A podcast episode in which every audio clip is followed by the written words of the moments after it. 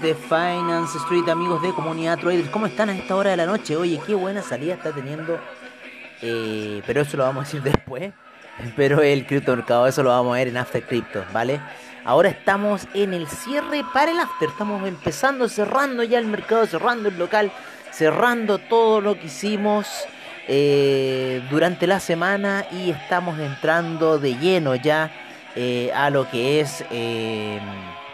¿cómo se llama? El, eh, el fin de semana, con lo cual seguimos ya con el criptomercado. Aquí vamos a poner un sell limit que tenemos puesto, lo vamos a sacar yo creo. Por ahora lo voy a sacar porque se ve una potencia bastante alcista. Vamos a dejar el sell stop que está abajo, sí, a mono de protección. Pero por ahora esa compra nos está rentando bastante bien y así estamos saneando la cuenta.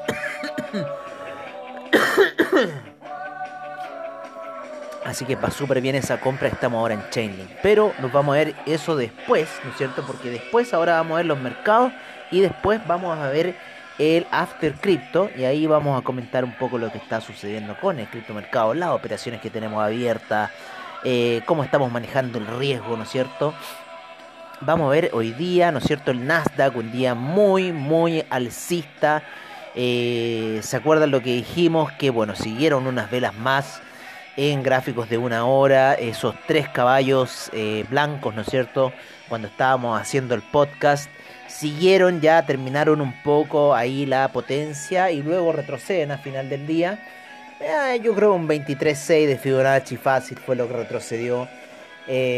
una cosa natural, una cosa normal que tiene que ocurrir ¿no? dentro después de una explosiva mañana la cual nos dejó pillos porque eh, la situación estaba hecha, la situación estaba escrita, la situación era esa lateralización extrema que estaba ocurriendo en el índice Nasdaq y en los otros índices también. Eh, bueno, el, el, Dow Jones ya había dado otras señales, ¿no es cierto?, como alcistas de otra forma.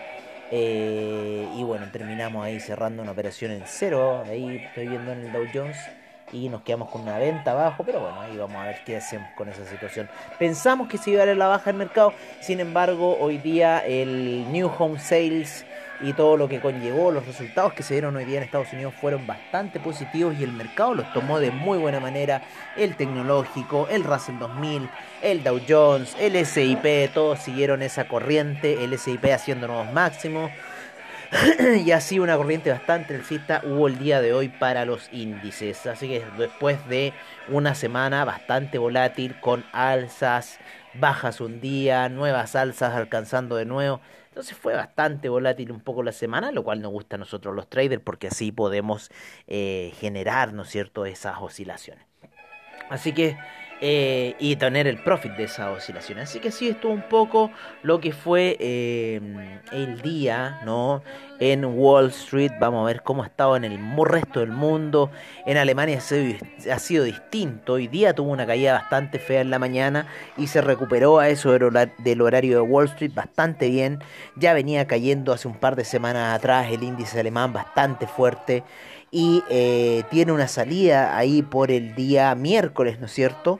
Tuvo un lunes de caída, martes de caída muy violenta, muy fea, y el miércoles ahí ya saliendo, el jueves lateralizando, hoy día cayendo y luego saliendo al, ahí hacia el alza y quedando por sobre las medias móviles, ¿no es cierto? Lateralizando el, lo que es el el DAX, en lo que fue el índice español, también tuvo una caída bastante violenta durante la semana y se termina estabilizando. Y yo creo que termina dando algún tipo de vela doji para la semana. Así que sí, vamos a estar viendo un poco.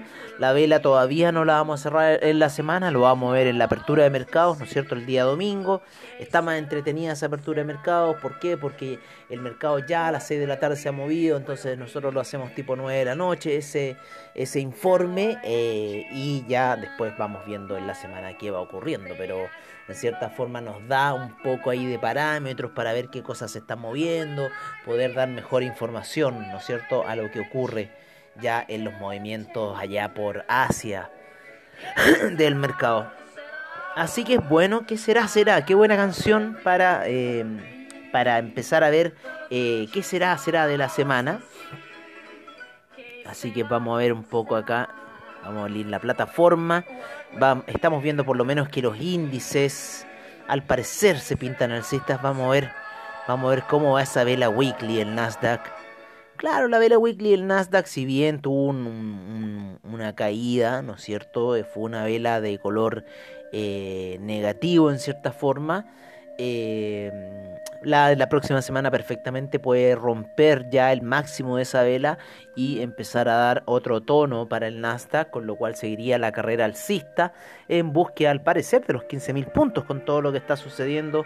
El Nasdaq y los índices americanos no tienen dónde parar, no sé, no se les ve por dónde o qué les puede ocurrir para en cierta forma eh, retraerse de todo este gran optimismo que existe en los mercados a nivel global, siendo que los economistas lo único que dicen es una cosa, que los fundamentales están pésimos y yo veo el índice que sigue subiendo, entonces no sé en qué mundo estamos viviendo o qué situación estamos viendo realmente.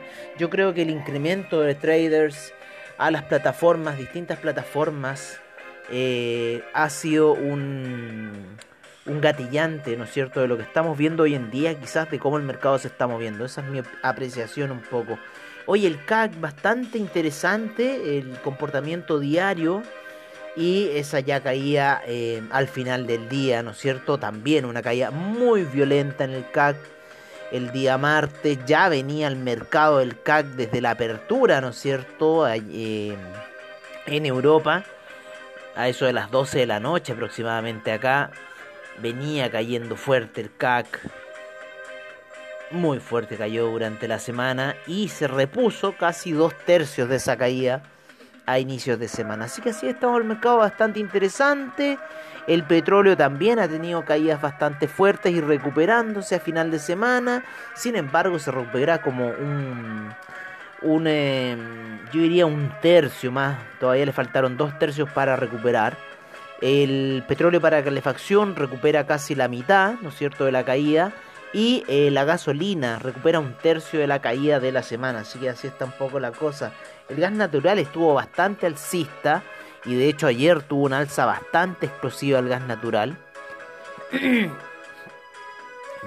Muy explosiva. Toca la media de 200 periodos en gráficos de una hora y explota el gas natural literalmente de haber sido por el tema de inventarios y termina cerrando ahí la semana un poco en retroceso eh, de esta explosiva alza que tuvo en dos horas solamente el gas el día de ayer.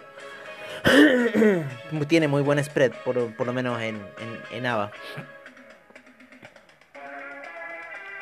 Lo malo es que, claro, de las, de las velas de una hora funciona bastante. Bastante bien el gas, pero tienes que estar una hora comiéndote la amalgama. Eso es lo que pasa con el gas hay que estarlo vigilando. De repente esas explosiones ocurren en 5 minutos, pero claro, se ven una vela de una hora, pero... ¿Eso es la paciencia o netamente, ¿no es cierto? El tener ahí, saber eh, cómo invertir bien, ¿no es cierto? Y no se apalancándose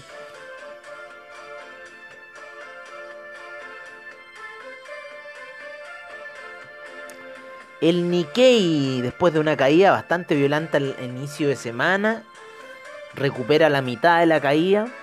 El China 50 tuvo un bastante buen desempeño en la noche anterior. Está subiendo ya el China 50.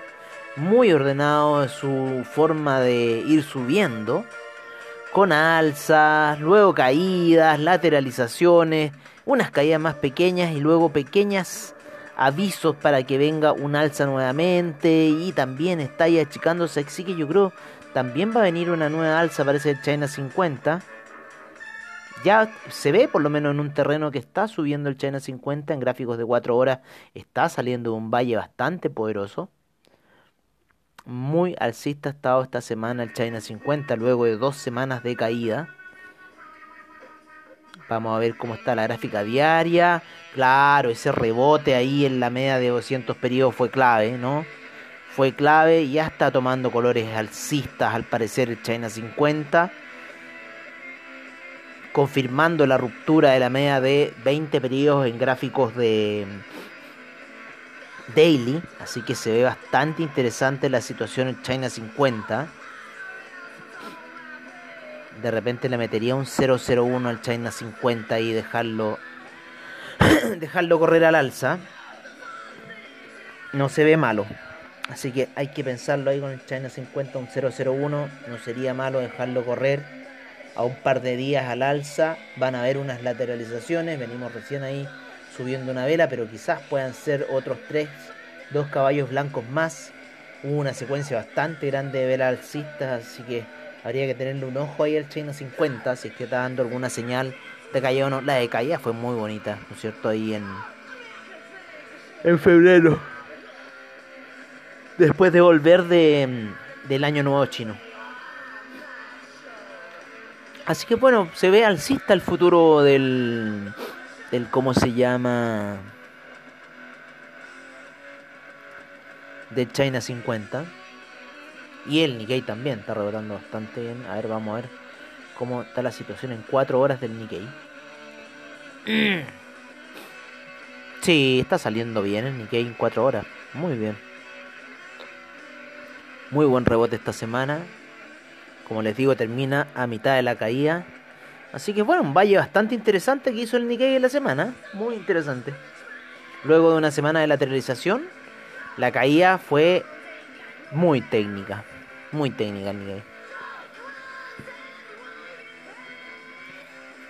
Oye, este, el cobre termina la semana alcista a niveles de 3,33, todavía no llegando a los máximos que ha tenido. Pero está muy cerca ya muy cerca ya de esos 3,37 que llegó. 3,30, 4,30, perdón, 4,37 que llegó, cierra en 4,33.05 el petróleo, el, perdón, el cobre. La plata cierra en 25 aproximadamente, 25.95. Con unas semanas bastante alcista, ya lleva una, dos, tres, cuatro semanas subiendo la plata, el platino dos semanas al alza, bastante buenas esta semana. Está, este, este, ahí al inicio de Wall Street tuvo una alza muy buena el platino. Ojo con el alza violenta que tuvo el platino al inicio de jornada. Por lo menos lo que estoy viendo en gráficos de 4 horas. En una hora también muy violenta esa alza. Luego responde nuevamente. Y ahí finalmente se deja caer. Cerrando ahí la semana el platino.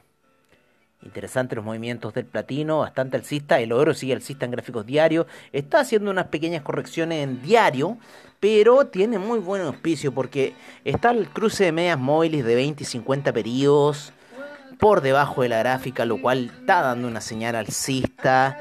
Y un buen target, ¿no es cierto? Es la media de 200 periodos en gráficos daily. Así que vamos a ver un poquito ahí de de vaivenes en el oro, sin embargo, en búsqueda esta media de 200 que está a niveles de 1843 por ahora. Así que esto a medida que pasan las velas se va a ir conformando y va a ir ajustándose, pero por ahora en la zona de los 1800 va a ser un gran reto para el oro llegar, yo creo que no sé si a fin de mes, pero ya a inicios del próximo de repente estar viendo el oro en la zona de los 1800 quizás y eh, bueno, ver qué va a pasar ahí cuando llegue a la media de 200 pedidos de gráficos diarios. Si es que le va a hacer resistencia o la va a traspasar hacia el alza. Así que están altos los precios del oro. Y bueno, dicen todos que ahí hay una chimuchina más o menos. Eh, el café. El café se fue alcista hoy día. Bastante buen alza dio. El dólar peso chileno también terminó cerrando en 7.11, luego de empezar la jornada en 703. Eh, el euro, el euro termina la alza en 1,209. 1,209 para el euro y los 90,78 para el dólar index, el cual sigue cayendo. Luego de haber ahí tratado de atravesar la media de 20 periodos en gráficos eh, de 4 horas. Sin embargo, ahí hasta la media de 50 hizo un martillo bajista y empezó todo un descenso. El dólar index sigue su caída. El franco suizo debería estar siguiendo al, al ¿cómo se llama? Al dólar index en caída.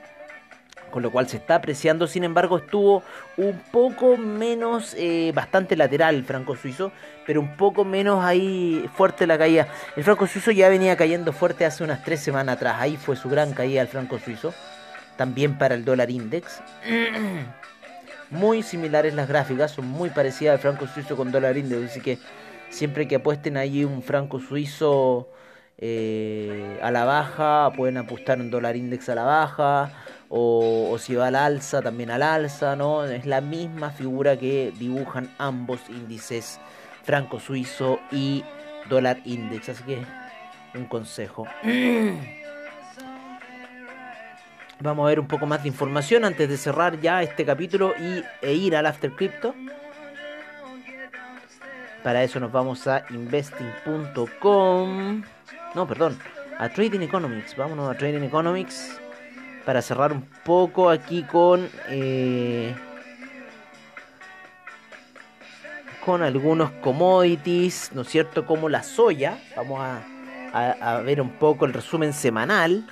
El petróleo esta semana perdió un 1.73% el BTI, el Brent perdió un 1.90%, el gas natural subió un 1.49%, menos 2.35% para la gasolina en la semana, menos 1.17% para el petróleo para calefacción en la semana, el etanol un, un 9.40%, la nafta menos 1.05%, el propano menos 0.75%, el uranio retrocedió fuerte en la semana menos 3.54%, el oro subió un 0.04%, la plata eh, subió un 0,10% y el platino un 2,20% en la semana. La soya ha estado fuerte, muy fuerte, un 7,43% en la semana, impresionante. El trigo también subió muy fuerte en la semana, 9.20% y lleva una acumulación de 14.05% en el mes. Muy fuerte la subida de esto. El café subió 5.30% en la semana. Eh, la avena subió 4.79%. No, estos commodities han estado muy, muy alcistas. La demanda eh, por alimentos parece que está fuerte a nivel mundial. 0.08 en la cocoa, el arroz 4.27%, el azúcar un 1.38%, el maíz sube 12.25% en el mercado. Así se comportó un poco. El cobre subió un 3.78%, el acero un 1.46%, el carbón retrocedió menos 3.38%, el paladio menos 2.80%, el aluminio eh, avanzó un 2.17%, el zinc retrocede menos 0.20%, el níquel avanza un menos, retrocede menos 1,85%, el molibdeno retrocede menos 3.74%, el hierro avanzó 5.70%, el neodymium retrocedió menos 4.05%, el rodio avanzó 0.70% y el manganeso 1.65% de avance para la semana. Así estuvieron un poco las situaciones. Nos vamos a las divisas en donde el euro tuvo un avance de un 0,96% en la semana, la libra eh, un 0,28%, el dólar australiano 0,15% para la semana, el neozelandés 0,73%, el yen retrocedió un 0,84% semanal, el yuan retrocedió un menos 0,58%. Estos retrocesos son en cierta forma... Eh, ¿Cómo se llama? Eh, valorización de la moneda local, ¿no? El franco suizo también se valorizó, ¿no es cierto? Retrocedió un menos 0,68% en la semana. Dólar canadiense también, menos 0,26%. Peso mexicano, menos 0,38%. El real brasilero, un menos 2,3%. ¡Wow! Retrocedió bastante el real brasilero, menos 0,80% el dólar index, como cae el dólar index. Em, el peso argentino sigue subiendo 0.036, 0.36% en la semana. El peso colombiano subió un 0.70% y el peso chileno se devaluó un 1.52%. El sol peruano se devaluó un 4.25%. P Así que así está un poco la situación con eh, las divisas, cómo cerraron en la semana, las principales, ¿no? Hay un montón en Trading Economics que ustedes también pueden ver. Así que sí, Estuvo bastante interesante la semana. ¿No es cierto?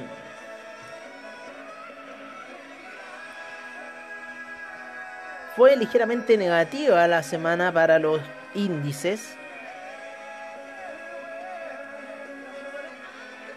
El VIX fue el único que terminó rentando en la semana. Bueno amigos, eso sería todo por ahora en este cierre de mercados de Finance Street. Como siempre agradeciendo a investing.com, Trading Economics, eh, Yahoo Finance, todos los que hacen posible el programa. Yo me despido por ahora y nos vemos después de la pausa en el After Crypto para ver todo lo que está sucediendo a esta hora en el criptomercado. Hola,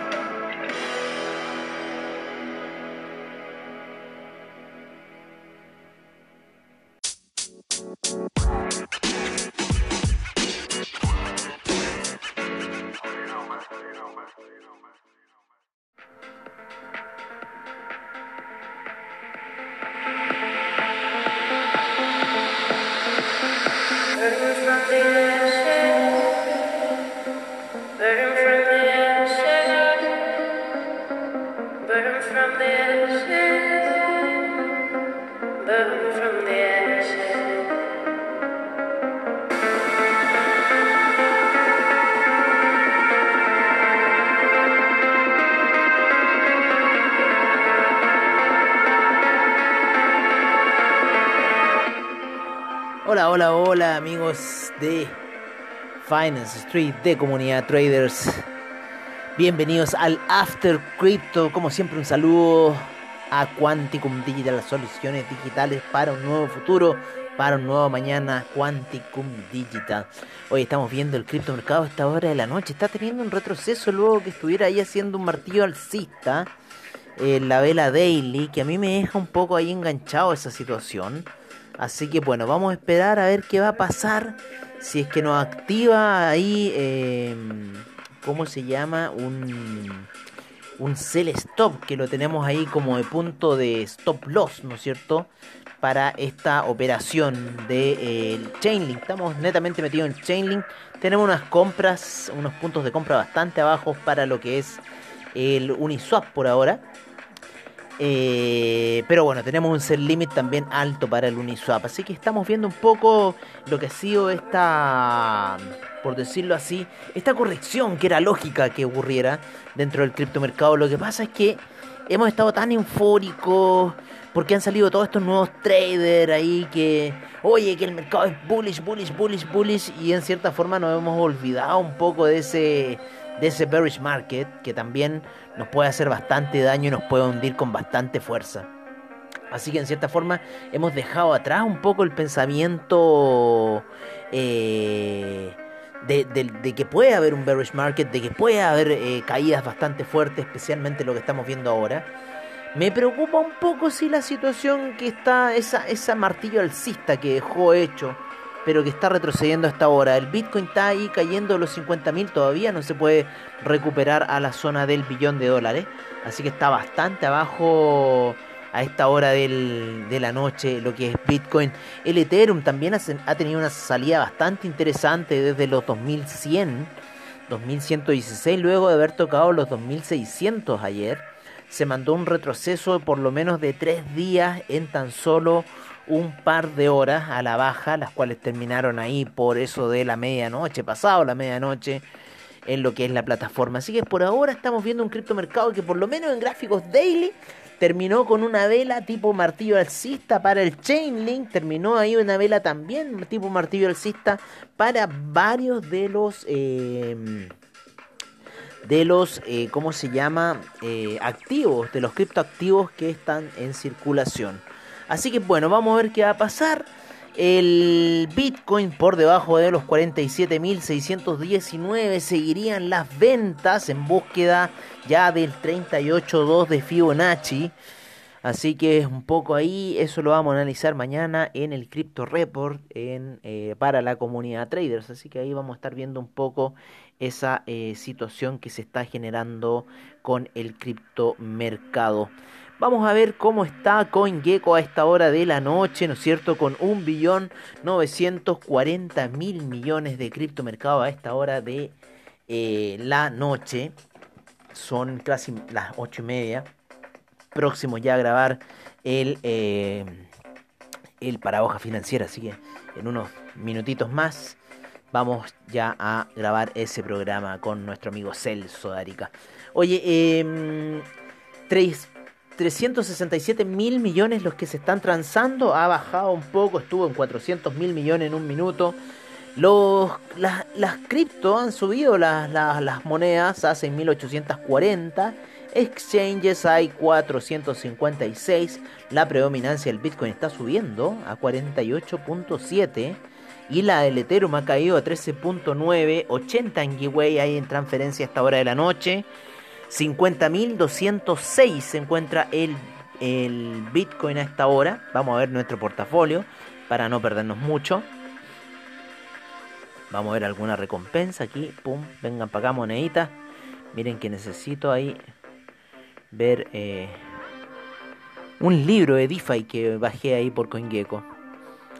Oye, en 50.264 el Bitcoin, en 2.297 para el Ethereum, Binance Coin en 513,87, el Ripple en 1,13, el Tether en 98 centavos, Cardano en 1,13 también, wow, ahí Ripple con Cardano, fuerte caída que tuvo Cardano, yo había puesto unas compras en 1 y las moví ayer de Hill a 0.80 debían las mantenido Hill, porque llegó hasta 1. El Dogecoin en 0.241, el Polkadot en 31.56, Uniswap en 31.96, perdón, 31.56 Polkadot Uniswap 31,96, Litecoin 235,51, Bitcoin Cash 816,79, el Chainlink en 34,11, el Coin en 99 centavos, VeChain, hartos le tienen ficha a VeChain en 0.195, el Stellar en 0.443 a esta hora de la noche, Data Network por debajo los 10 dólares 9,54, Filecoin 136,54, el Tron en 0.10 en 0, 0.105 en realidad el Tron. El Binance USD en 99 eh, centavos. Monero 345,86. Fuerte caída tuvo Monero. Neo 82,30 también. Fuerte caída han tenido las altcoins. EOS 3, 5,37. IOTA 1,79.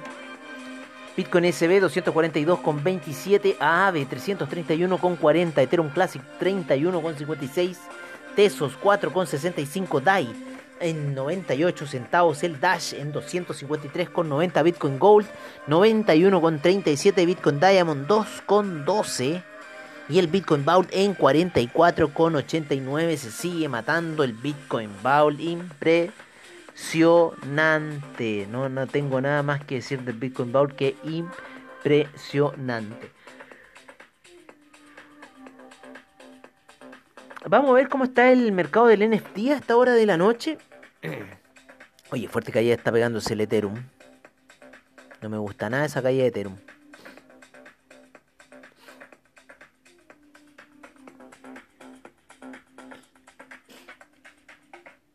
No me gusta nada tu caída de Ethereum a esta hora. ¿eh? No me gusta para nada.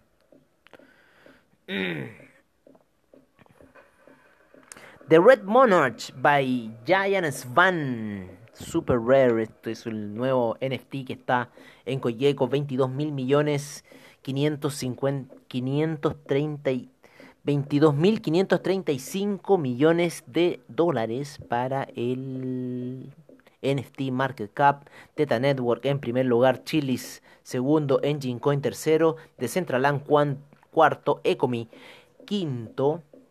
Flow sexto, Axe Infinity séptimo, Red Fox Labs en octavo lugar, Origin Protocol noveno y Sand en décimo lugar en el mercado del NFT. En el mercado del DeFi, vamos a ver qué está pasando. 106 mil millones en el DeFi. Está cayendo el mercado. Parece que va a perder la zona de los 100 mil millones el mercado de DeFi.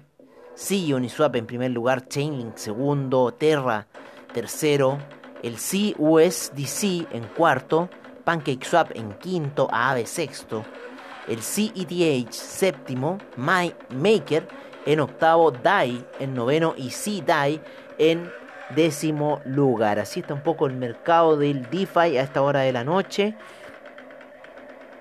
Un poco los movimientos que estamos viendo. Y me impresiona un poco la caída que está teniendo Ethereum bastante grande. Está arrastrando al Bitcoin a esta hora de la noche. Chainlink ahí yo todavía le tengo fe. ¿No es cierto? Le tengo ahí 3 dólares. Que podría caer el Chainlink. A 30 ya activaría algunas órdenes ahí. Sell con búsquedas de unas zonas bajas y quizás reactivar algunas compras. Al ser, al ser, al hacer alguna stupid, stupid trade, ¿no es cierto? Al hacer alguna stupid trade. Vamos a ver cómo nos, nos va a ir con eso en un... Estamos apostando más hacia el alza, si estamos apostando más ese rebote que tuvo. Pero por ahora está mostrando una caída bastante fuerte lo que es Ethereum en gráficos de una hora. Vamos a verlo en 15 minutos. Claro, está ahí. Es que la media de 200 fue gran, gran, gran resistencia para la gráfica. Así que en cierta forma la media de 200 periodos está jugando ahí. Está jugando feo. Está jugando feo la media de 200 periodos. Por lo menos para el Ethereum. Así que está un poco así el retroceso. Así está un poco el retroceso a esta hora de la noche.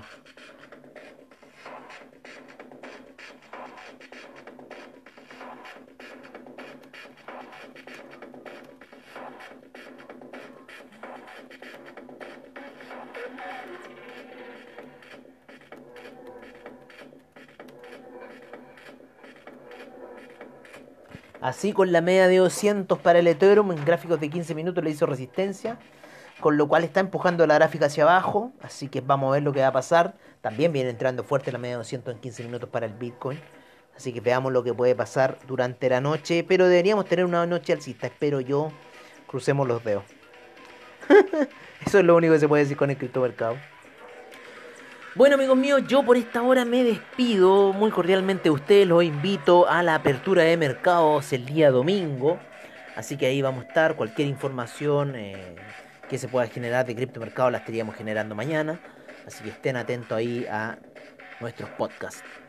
Yo por ahora amigos míos me despido, como siempre eh, agradeciendo a eh, CoinGecko, a em, Fiat Leak, a Coin360, a, ¿cómo se llama? A Telegram, a Coines Telegraph, eh, Diario Bitcoin, a Coindesk, a todos los que hacen posible el programa de eh, After Crypto. Y este programa de día viernes que es cierre para el After. Y ya estamos en el After, ya estamos entrando ahí, vamos a ir a qué fiesta nos vamos a meter. Fiestas privadas nomás o fiestas ahí por, eh, por algún medio como Zoom o alguna cosa en Google Meet. desde la casa, ¿ah? desde la seguridad de la casa. Oye, un abrazo amigos míos y nos veremos el día domingo en apertura de mercados de Finance Street.